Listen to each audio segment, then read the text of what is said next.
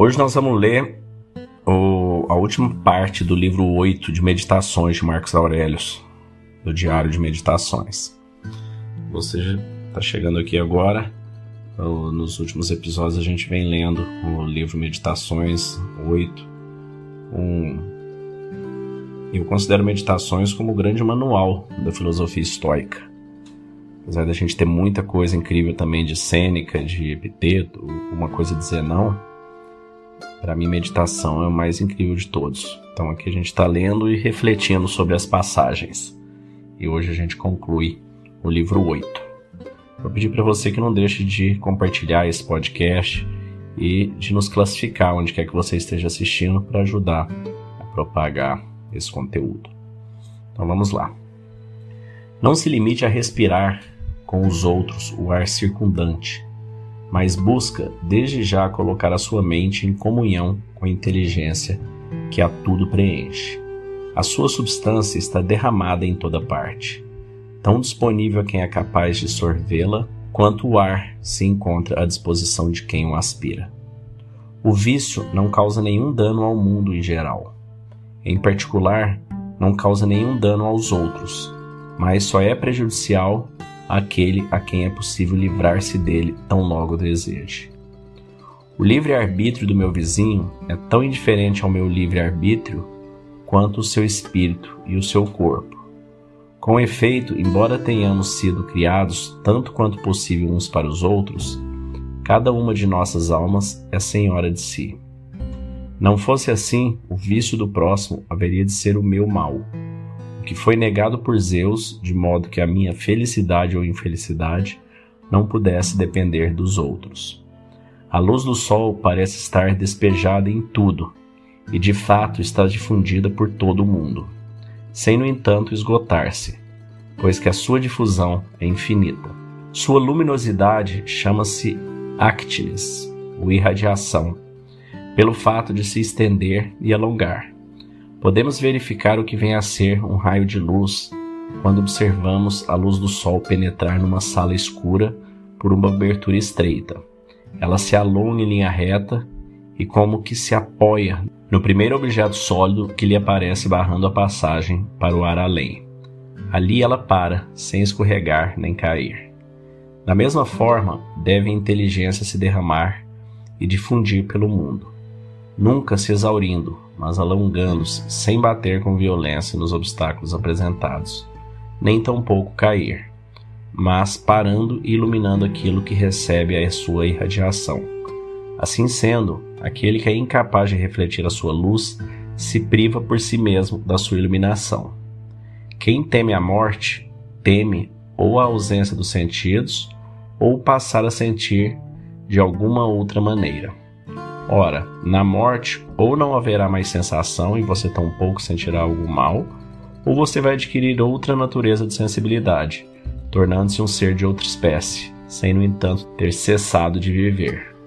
Os homens foram feitos uns para os outros, instrua-os ou suporta-os. A flecha voa de um modo e de outro modo se move a mente. No entanto, quando todas as preocupações são tomadas, ao partir de encontro ao exame das coisas, o percurso da mente não é menos reto do que o da flecha rumo ao alvo. Penetra a alma de cada um e permita que eles também penetrem a sua. Então é isso, a gente termina aqui o oitavo livro de meditações. E aqui ele traz um conceito muito interessante, né, desde o início, a gente colocar nossa mente em comunhão com a inteligência que a tudo preenche. Então aqui ele está falando da inteligência de Deus, a gente participar do todo, conceito de simpatia, você saber que nós todos estamos conectados com essa inteligência maior, a inteligência divina. E depois ele faz uma nova reflexão sobre a morte, que eu acho bem interessante, né? Qualquer que seja o que você acredita da morte, mais uma vez não tem por que temê-la, uma vez que ela é inevitável, todos vamos passar por ela e ela tem duas alternativas: ou você vira um pó, vira um nada. Eu, particularmente, não é o que eu acredito. Mas caso seja isso, também não tem porque se preocupar, porque nada por nada você não vai sentir nada. Ou você vai fazer uma transmutação, uma outra forma de vida, um outro modelo espiritual. Então, mais uma vez, a vida não cessa, ela apenas se transforma, como tudo se transforma em nossa vida. Olha só, se você estiver assistindo esse vídeo antes do dia 13 de novembro de 2023, quero te fazer um convite. Nos dias 13, 14 e 16 de novembro, das 5 e meia da manhã às 7 da manhã, nós vamos fazer uma imersão ao vivo pelo Zoom. Vai ter que acordar um pouquinho mais cedo e nós vamos trabalhar como que você consegue trabalhar a sua mente com a nossa dinâmica, com a calma da mente, para ter máxima performance no seu trabalho, para ter máxima performance nos seus negócios, na sua empresa.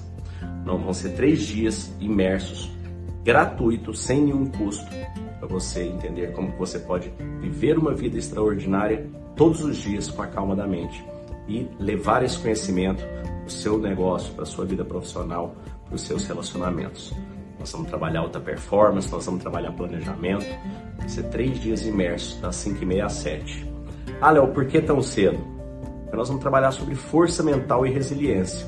Então, se você não tiver essa força mental para acordar três dias um pouco mais cedo, aí essa imersão não é para você. Aí não vai resolver para você.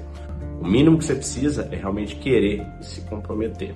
Então são apenas empreendedores e líderes que estarão juntos nessa caminhada. 13, 14 e 16 de novembro de 2023, das 5 e meia da manhã às 7. Não perca, porque vai ser incrível.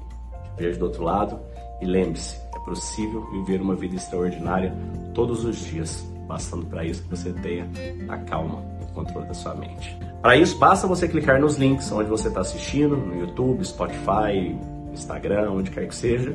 Clique nos links, veja esse QR Code aqui na tela, faça a sua inscrição que você vai receber seu link por lá. Te vejo do outro lado, um abraço.